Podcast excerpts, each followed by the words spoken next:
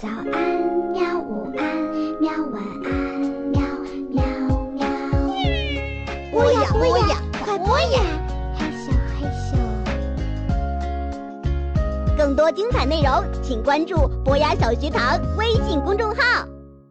我们上过一些课程，我简单的来来来举几个小例子了。呃，《金刚经》那个课程就是也是那我们那个那个课程之一啊。为什么选择了《金刚经》？我也想稍作个人。个人个人呃见解啊，我也接触到一些佛教，我们把它理解为精神层面的东西好了，跟不要理解为宗教层面。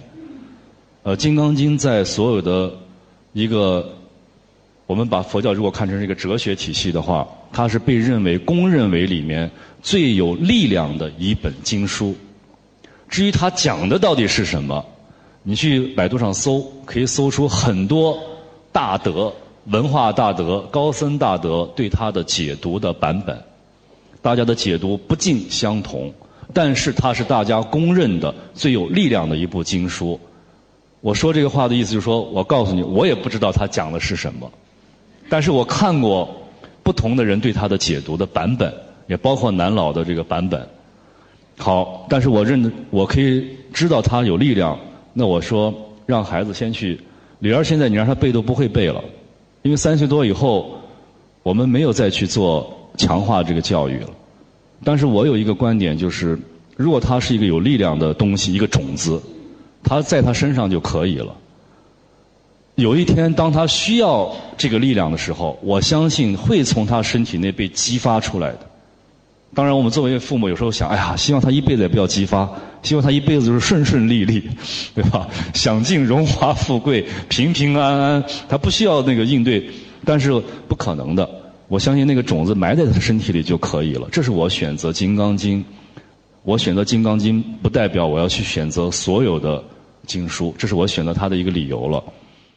呃，一年二十四个节气，我们那一天就会放下所有的事情，呃，带着孩子，带着。各种工具了，我们去那个固定的那个地点，就是有水有土的地方，去量水温、量空气的湿度、量量气温，然后去呃，比如说在惊蛰的这个节气里面，我们会去挖这个虫子，看到这个这个有些虫子已经已经苏醒了。呃，在这个这个春分，我们会去有些就每个不同的季节会有一些对对应的一些呃功课了。呃，李嫣是六个月的时候，我们就抱着她就开始了。那个还不会走路，所以呃那个时候其实是给孩子教育的最好的时候。你不要去说他还不会说话，他还不会走路，没问题。就是我们呃父母会特别认真的去做啊。然后我母亲呢，就奶奶呢会在旁边 去把中午的这个带的这个饭呐什么，就就把生活上去照顾一下，准备一下跟司机，然后。我们就是很认真的去做这些事情。等到婴儿一岁多会走路了，他就会拿着那个，呃，那个各种工具，他会去也开始去做。他不知道，他他不会读，但他知道会去做，就是特别简单。其实孩子有天生的，这是他的天性，他会去效仿父母。然后这么一年、一两年、三年，呃，一共七年吧，到七岁半，一共是做了七年这个课程，一年二十四次。二十四乘七，一百六十八次，啊，真的是风雨无阻，呃，呃，当然我是因为有时候出差，我是没办法参加，我所以我去的次数最少，呃，呃，李嫣的母亲和我的母亲啊，他他们俩去的最多，嗯，六七年下来，我就发现，呃，李嫣对自然的认知。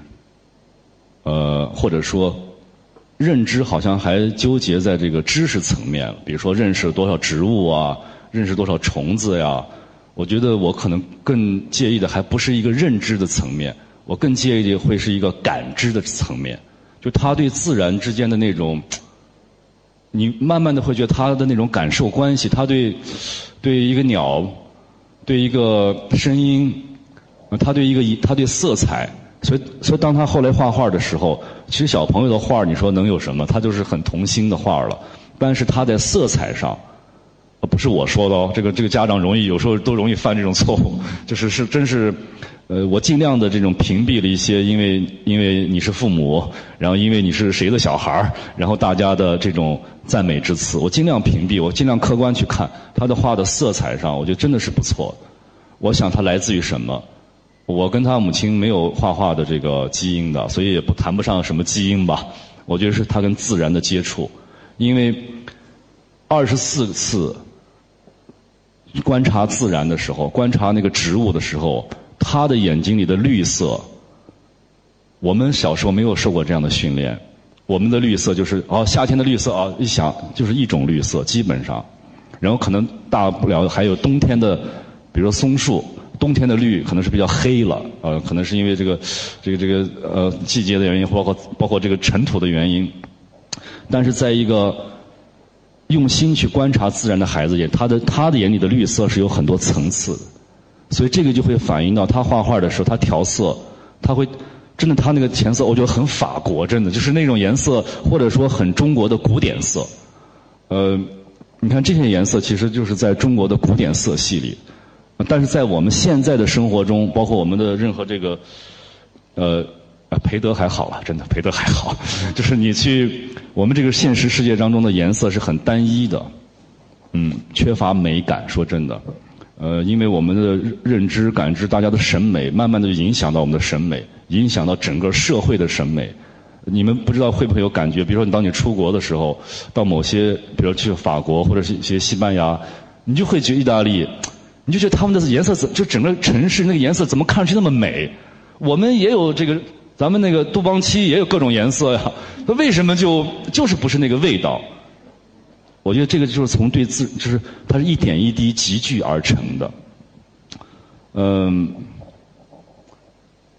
啊，二十四节气，我觉得是一个有意思的课程了啊啊，坚持了七年。我们培德书院现在应该也有这个节气的课程哈。我们好像我看大唐每个节气都有那个，但是自然观测也是有吧？有的对。哦，但是要坚持，我觉得这个事情就是坚持，一点一点去去去坚持的。嗯，在比如说他也会去画画啊，学钢琴啊，呃，就是每个家长都会有有这样的需求了。我们家也是，但是我有一个原则，就是嗯，我不会强迫，就是我会把力量放在说让他去接触更多的所谓的这些才艺。就是比如钢琴也去接触，小提琴接触，迅速判断。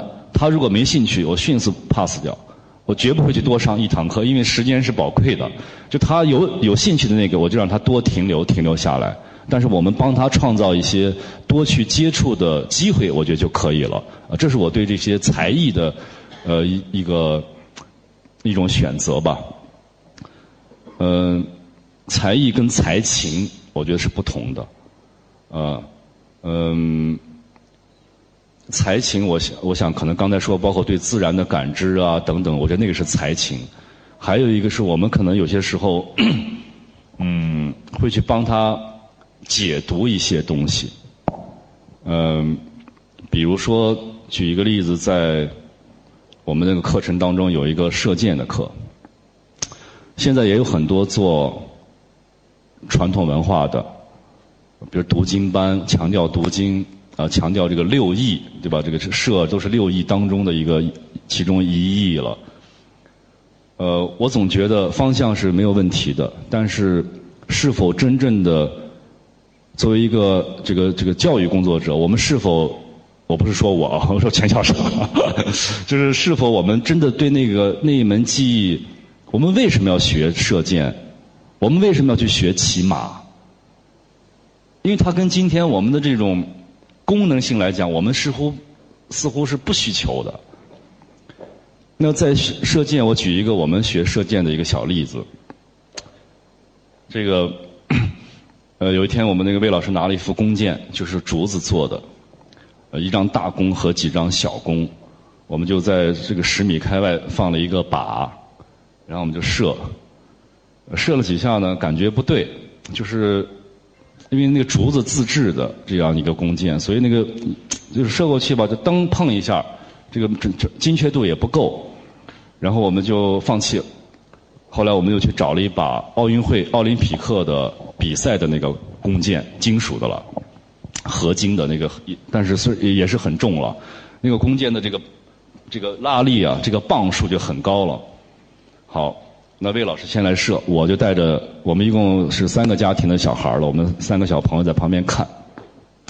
魏老师就射那个箭，这个箭就很有力量，而且还带着这个专业的这个皮具，因为把手都会拉伤的，那个力量非常大。都那个弓箭一松手的时候就噔，然后那弓箭飞过去到那个那个纸壳，我们拿了一个纸壳，上面放了一根靶，就是。魏老师射了三次，手疼的不行，说：“哎，李先生，你来，你来，你来，你来射箭。”我也不明所以，说真的，那射就是老师说射就射吧，我就拿弓箭，我拉拉试试，尽量把那个弓拉拉满了，然后就，嘣，sorry，嘣，因为我的力量比比魏老师要更大一些。这个时候，我听到了魏老师在旁边给孩子的。解读。魏老师在旁边说：“你们看爸爸在干什么？”哦，爸爸在射箭。嗯，对，爸爸在射箭。说是亚，然后有另外一个朋友说：“是李二的爸爸在射箭。”哦，对对，是李二的爸爸在射箭。说这个，那你们感受到了什么？小朋友愣了。通过解读，其实是让孩子去思考的，不是让他仅仅看到表象。表象就射箭，说完了这事儿，对不对？然后有一小孩说：“这个这次这个弓比上次那个竹子的那个大。”说：“嗯。”回来说：“对。”还有呢？有小朋友说：“比上次那个有劲儿。”嗯。你们怎么判断出？你们没有去试过，你们怎么判断出它有劲儿呢？说那个声音，你听那个嘣，然后有的说，你看那个箭直接穿透那个，因为那个箭是金属的，直接穿透穿透这么厚的那个那个，我们是一个一个奔板，就是那个那个泡，就是这个这个泡沫板了，就这个板子直接穿透那一根箭。好。感受到了，魏老师，我们感受到什么？这时候感受到力量，让孩子知道这个弓箭是有力量的。感受到了吗？感受到了。那这个力量是怎么产生的呢？说你们看，你们仔细观察李二爸爸是怎么射箭的。孩子们开始观察了。第一个，我直接说答案了，我不不描述这个过程了。第一个。全神贯注，因为那个弓箭对于我来说都是很吃力的，我必须是全力以赴，集中精力，非常认真的，要不然我的肩膀我会受伤的。非常集中精力的，全神贯注的去做一件事情，你才会有力量。第二个，当我们让它更有力量的时候，想让这个弓箭往前能够飞得更远的时候，我们要先。往回拉这个弦，这是什么？蓄势。只有把这个蓄势蓄到十分的充足的前提下，松手，这个弓箭才会更有力量。其实小孩听懂很多吗？我想我们今天听懂的，可能大家理解的会更深刻。这个已经不是在讲一个射箭了，已经不是仅仅在学习一个射箭。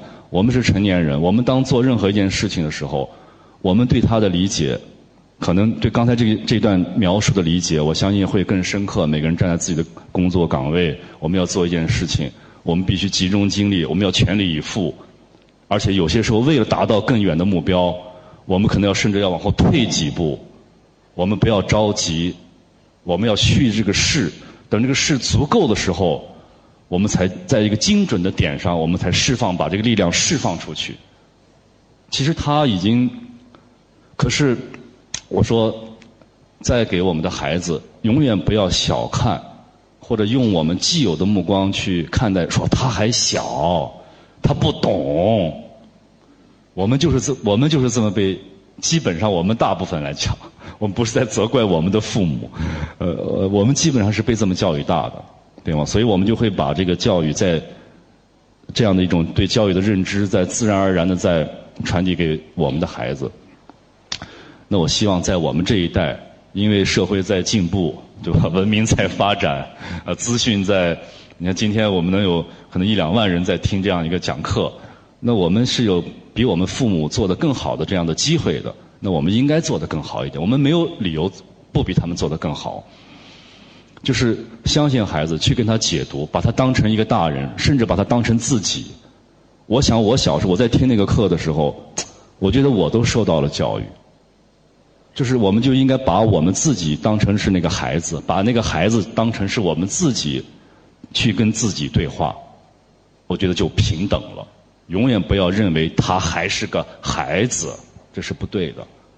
就把它当做是你自己，去跟他交流。